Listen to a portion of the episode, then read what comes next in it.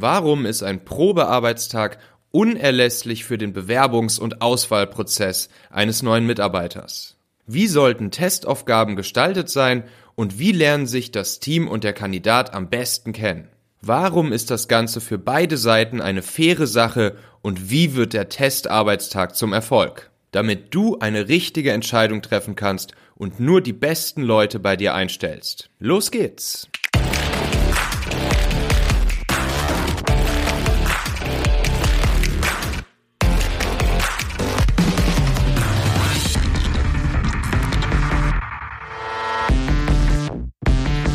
Das ist Folge 27 des Talente Podcasts. Herzlich willkommen. Die besten Mitarbeiter finden, führen und binden.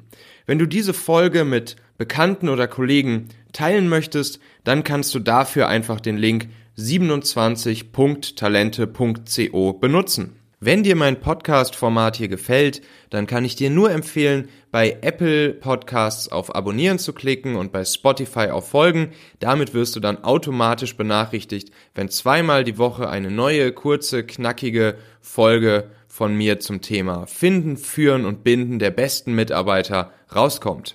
So, heute geht's dann also um das Thema des Probearbeitstags während des Auswahlprozesses eines neuen Mitarbeiters, eines Kandidaten. Meiner Meinung nach ist es äh, der wichtigste Step im Bewerbungsprozess und ist in der Regel der ausschlaggebende Faktor, ob jemand eingestellt wird oder ob äh, einem Bewerber, einem Kandidaten eine Absage erteilt wird. Genauso kann es allerdings auch passieren, dass der Kandidat nach dem Probearbeitstag sagt, ha, ist vielleicht doch nicht der richtige Job für mich, das richtige Unternehmen für mich, das richtige Team für mich und dann eben dem Arbeitgeber absagt. Das ist vollkommen okay und das ist auch genau der Sinn der Sache eines solchen Probearbeitstages.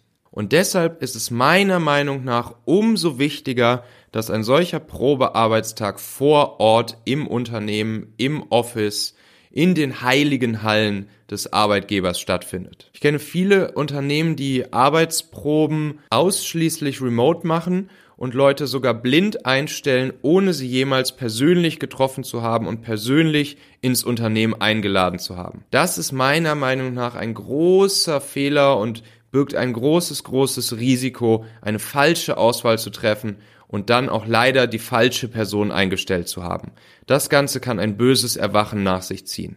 Für mich ist es deshalb eine unerlässliche Voraussetzung, jemanden einzustellen, ihn mindestens einmal, im Optimalfall sogar mehrfach persönlich kennengelernt zu haben. Und das nicht nur mit mir, sondern ich will auch, dass das Team, dass mein Team und das Team, das zukünftig mit der neuen Person zusammenarbeitet, dass auch die die neue Person kennengelernt haben und sich auch ihre Meinung gebildet haben und auch mitbestimmen können, ob die Person eingestellt werden soll oder nicht. Und auf der anderen Seite ist es natürlich auch wieder so, dass der Kandidat selbst wissen muss, mit wem er es in Zukunft jeden Tag mindestens acht Stunden am Tag zu tun haben wird. Dementsprechend ist das Ganze eine faire Sache für beide Seiten, ähm, jemanden ins Unternehmen einzuladen und zu einem Probetestarbeitstag dazu haben.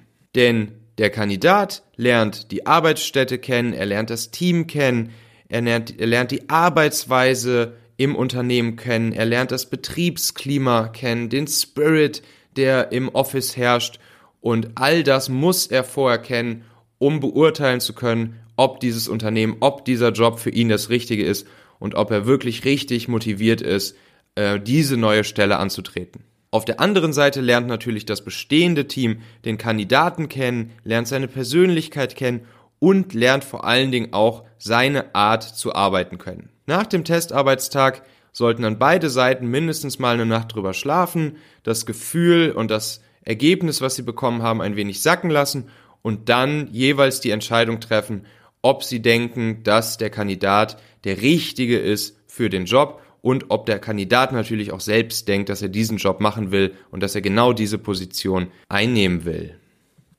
Gerade wenn der Kandidat von weiter weg kommt und äh, für den Probearbeitstag zum Beispiel extra eingeflogen werden muss, dann ist es in der Regel so, dass der Arbeitgeber auch die Anreisekosten, zum Beispiel den Flug, die Bahnfahrt etc.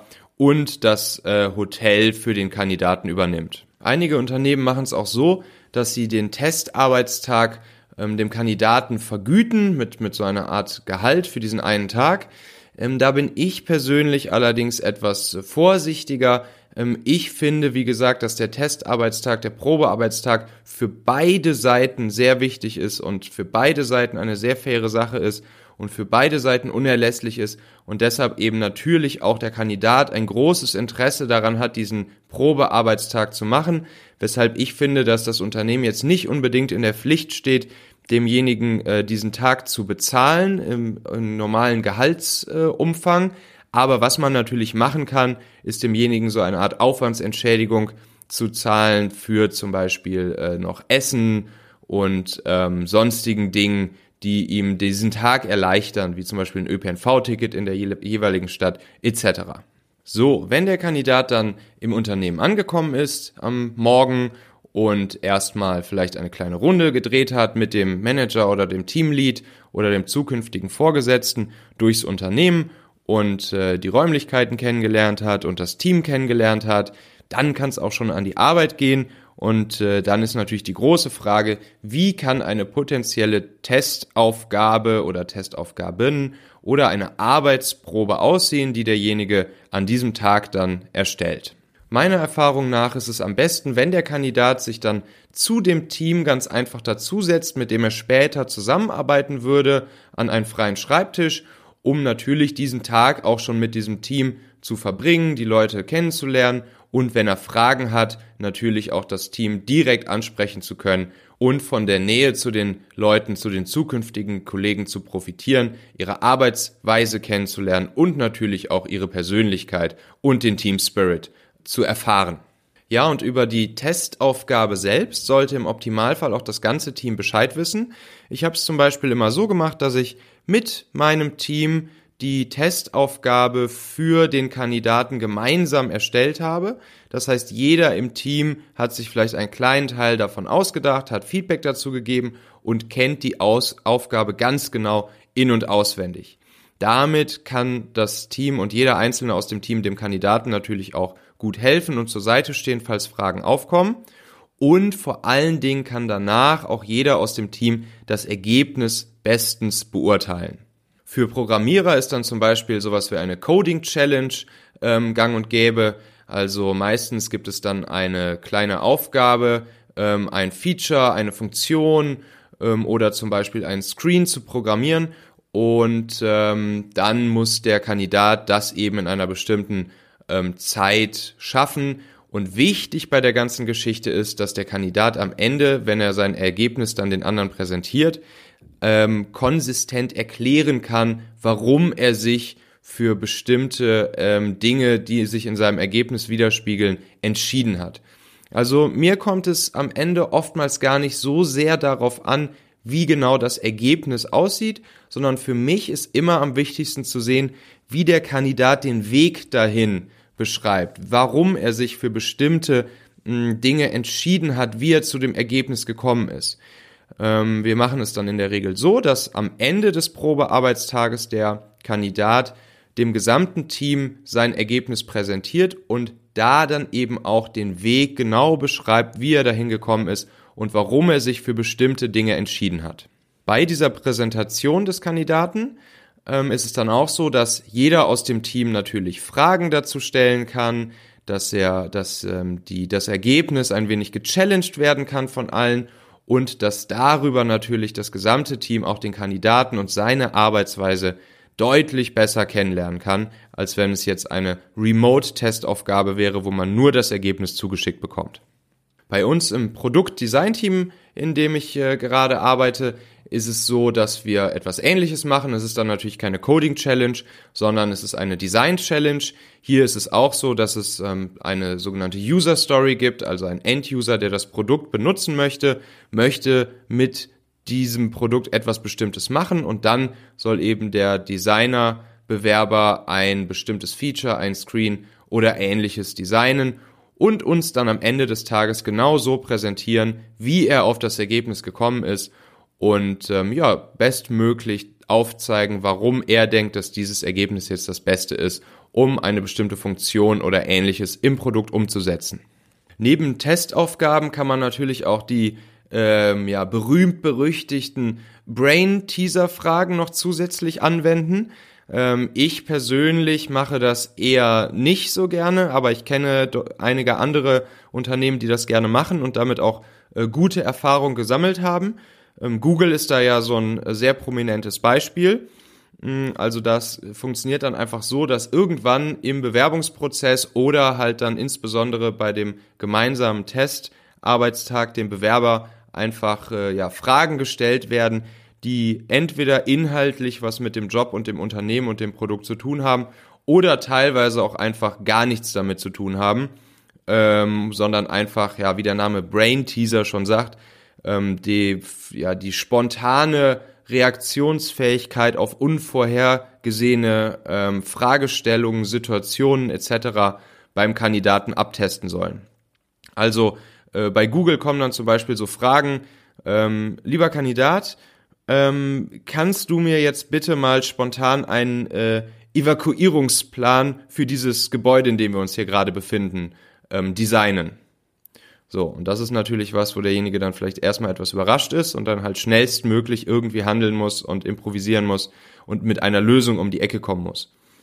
Hm, eine andere Frage, ähm, eine Original Google Brain Teaser Frage ist, ähm, eine Münze wurde tausendmal geflippt und es ist 560 Mal dabei ähm, Kopf geworden. Ähm, denkst du, dass diese Münze äh, gezinkt ist? Ja.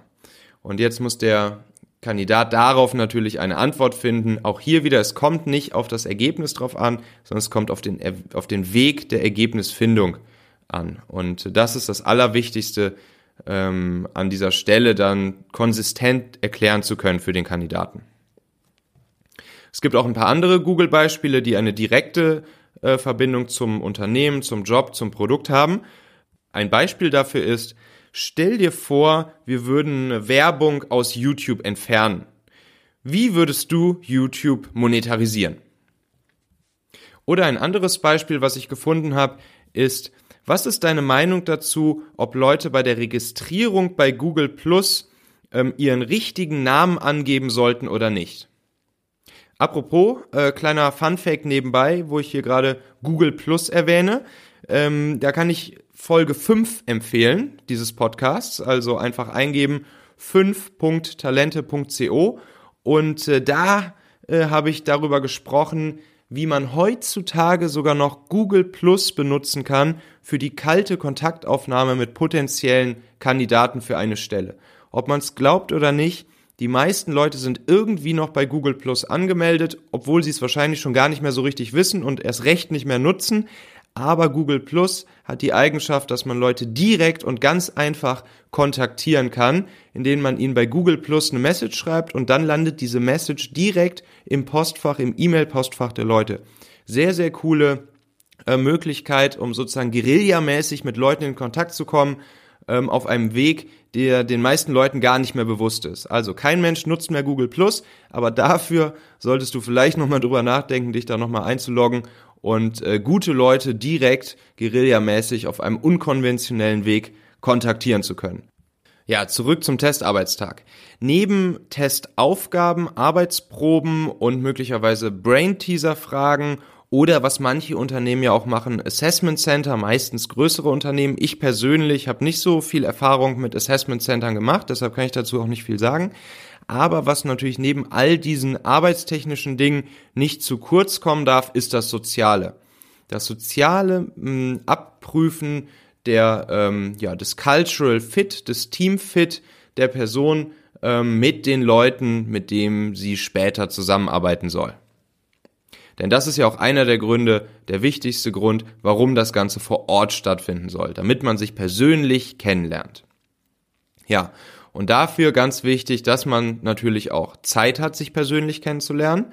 Also, dass man jetzt nicht nur den ganzen Tag still im Tunnel mit Kopfhörer auf da sitzt und an seiner Testaufgabe rumwerkelt, sondern wichtig, zum Beispiel mit dem zukünftigen Team auch zusammen Mittagessen zu gehen, um sich ein bisschen unterhalten zu können, ein bisschen quatschen zu können, mal zwischendurch ein Käffchen zusammen zu trinken, vielleicht eine Runde äh, zu kickern, falls es einen Kicker im Büro gibt, etc.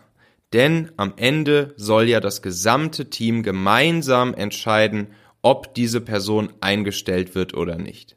Mehrere Köpfe, mehrere Leute sind klüger als nur eine Person und deshalb ist es unerlässlich wichtig, dass sobald eine Person starke Bedenken hat, sobald eine Person den Daumen runter macht und den äh, Joker sozusagen zieht und sagt, nee, diese Person taugt mir nicht, diese Person soll nicht in unser Team kommen, entweder aus fachlichen Gründen oder aus persönlich sozialen Gründen, cultural fit Gründen, dann sollte diese Person auch nicht eingestellt werden und das Wort des Teams ist hier unendlich viel wert.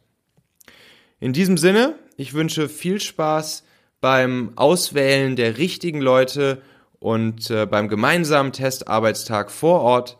Lass mir eine 5-Sterne-Bewertung da, lass mir im Optimalfall eine Rezension da. Äh, ich will jetzt demnächst nochmal eine Folge machen mit Hörerfragen, also gerne deine Fragen zum Thema Mitarbeiter finden, führen, halten an michael.talente.co. Gerne auch äh, Kontakte zu spannenden Interviewpartnern und dann bis dann.